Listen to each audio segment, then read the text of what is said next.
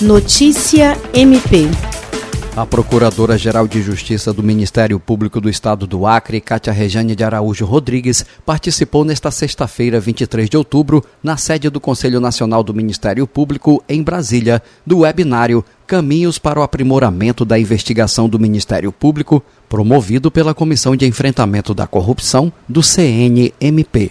Ao todo, 325 promotores e procuradores de justiça de todo o país participam do evento. O ouvidor nacional do Ministério Público, conselheiro Oswaldo Dalbuquerque Lima Neto, elogiou o trabalho da comissão e a iniciativa da capacitação. Também compôs a mesa de abertura do webinário o secretário-geral adjunto do CNMP, Daniel Azevedo Lobo. As atividades do evento foram transmitidas pela plataforma Teams e incluem duas palestras pela manhã e duas à tarde, além de um painel de encerramento.